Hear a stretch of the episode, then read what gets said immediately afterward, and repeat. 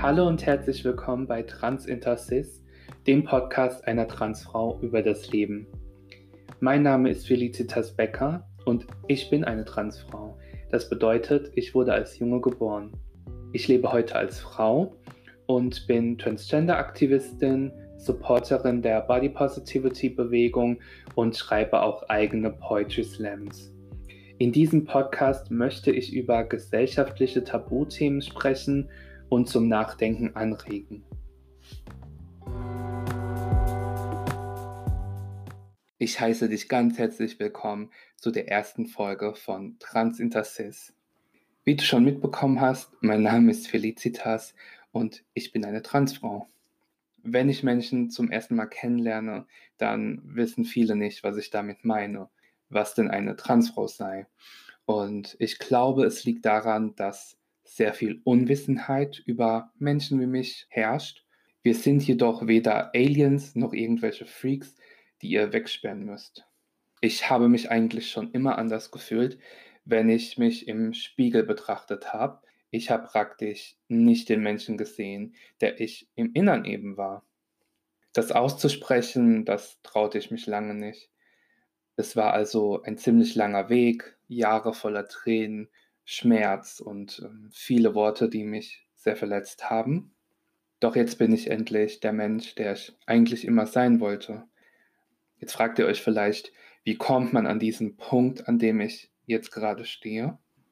Als erstes fragst du dich natürlich, bin ich mir sicher, dass ich trans bin? Ein guter Anfang ist natürlich mal in deinem Umkreis zu schauen, ob es nicht eine Selbsthilfegruppe gibt für Transgender. Das ist sehr gut, wenn du dir noch nicht so ganz sicher bist, ob dieser Weg auch was für dich ist. Und natürlich kannst du dich auch mit anderen austauschen.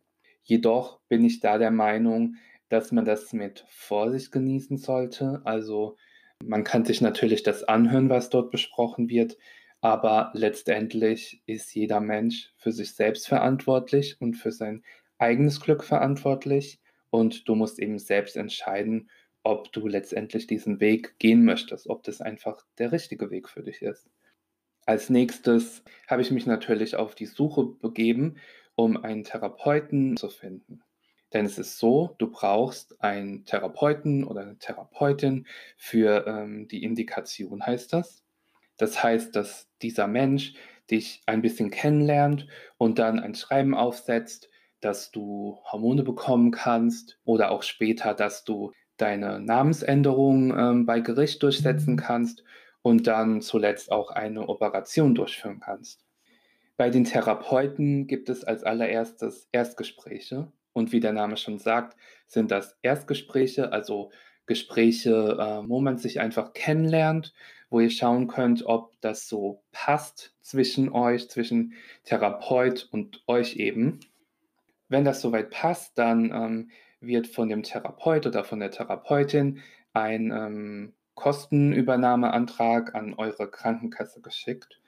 Die Krankenkasse wird dann das eben prüfen und im Anschluss werden immer eine bestimmte Anzahl von Therapiesitzungen genehmigt. Das ist ganz unterschiedlich.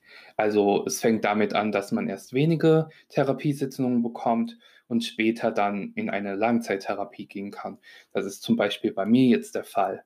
Wenn da eben gewisse Gutachten vorliegen vom Therapeut oder Therapeutin, dann ist das überhaupt kein Problem, dass die Krankenkasse da das übernimmt. Etwas, das auch nicht ganz unwichtig ist, ist zwar kein Muss, aber ich finde das ähm, als Transgender doch ganz essentiell.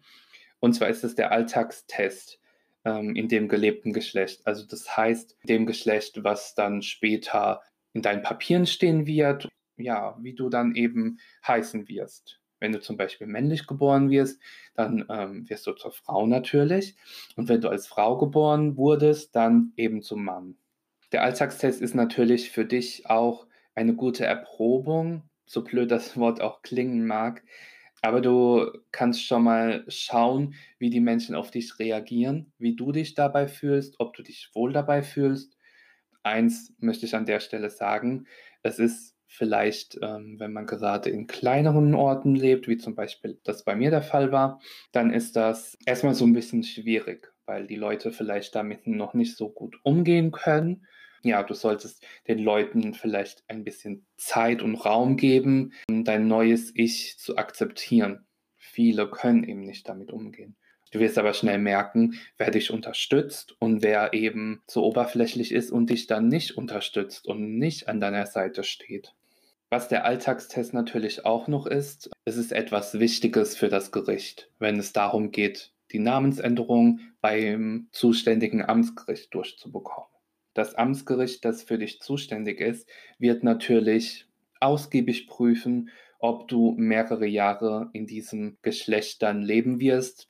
Es sind viele Kosten, die dabei entstehen. Und ja, man kann das nicht so schnell dann auch wieder rückgängig machen, wenn man sich vielleicht nicht ganz so sicher war. Ein großes Thema für uns Transgender ist natürlich auch die Hormontherapie. Für mich war das einfach ein super großes Thema. Ich habe lange dafür gekämpft, meine Hormone zu bekommen. Und ähm, was ich aber dazu sagen muss, ich habe schon im Internet von vielen Fällen gelesen, wo jemand sich illegal Pillen beschafft hat, also Anti-Baby-Pillen oder ähnliches.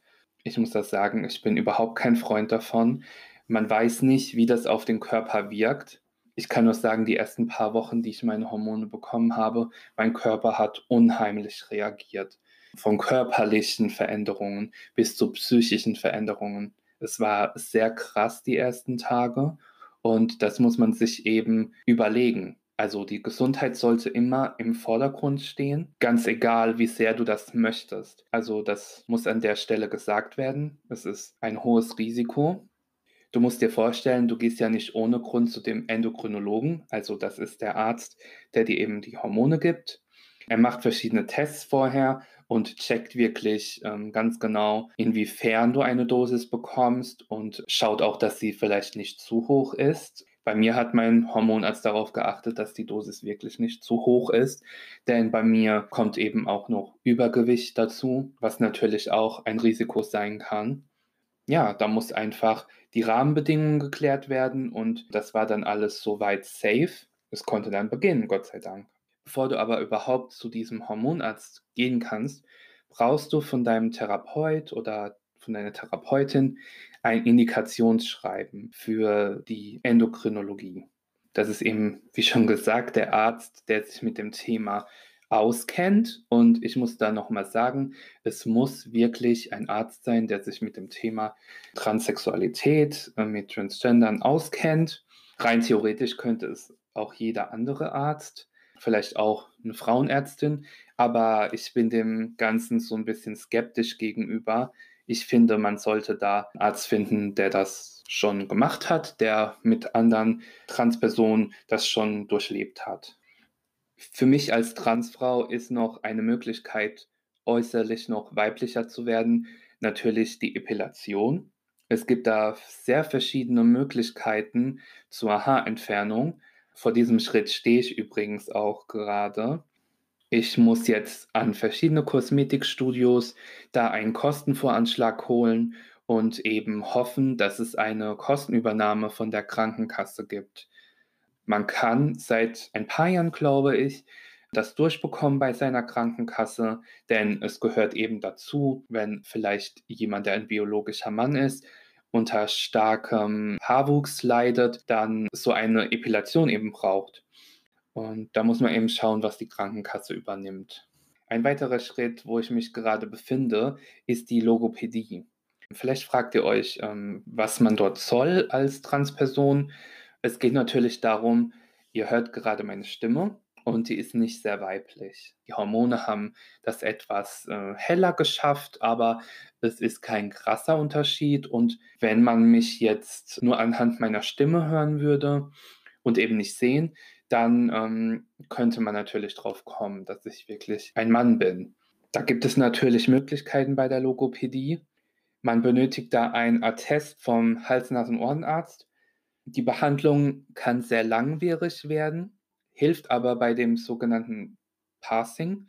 Das heißt, ähm, wie ihr eben äußerlich wirkt, ob ihr weiblicher wirkt, ob ihr maskuliner wirkt.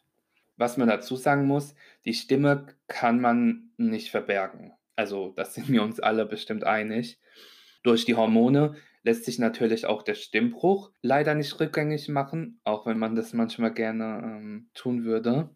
Auch vor diesem Punkt stehe ich gerade.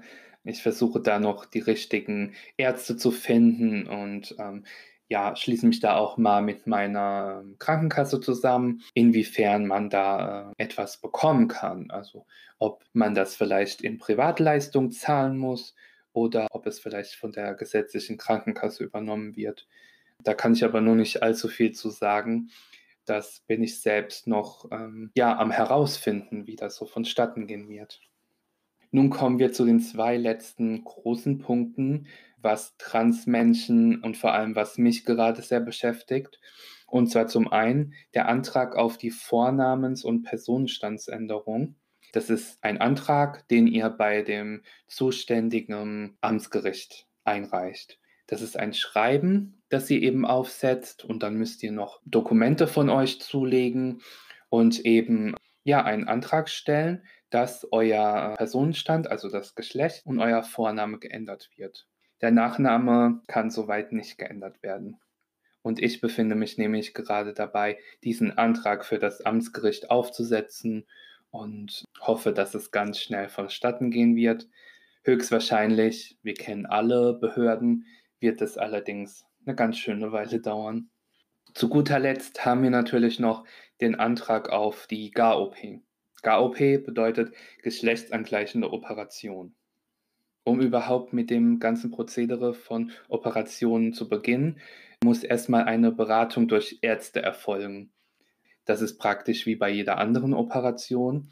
Nur kommt noch hinzu, dass eben ein Gutachten ähm, eines Gutachters oder ein Therapeut oder Therapeutin erfolgen muss und zusätzlich von dem Endokrinologen, also dem Hormonarzt, der euch auch über das ganze Prozedere ähm, begleitet hat. Ihr stellt dann auch wieder einen Antrag bei der Krankenkasse.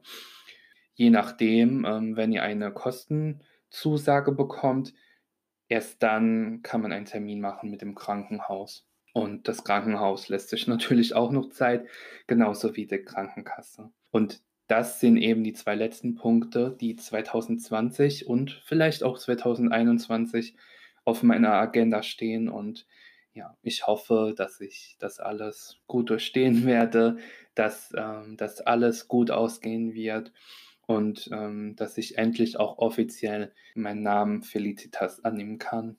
Das ist auch mein Schlusswort für diese erste Folge. Ich hoffe, es war ein wenig informativ für euch.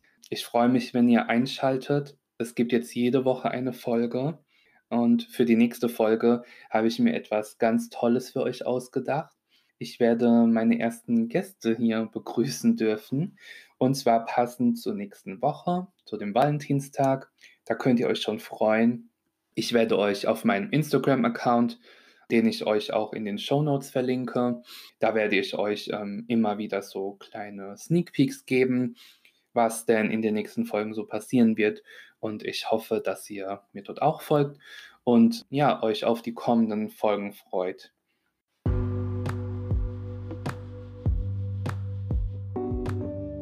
Vielen Dank, dass du dir diese Folge angehört hast.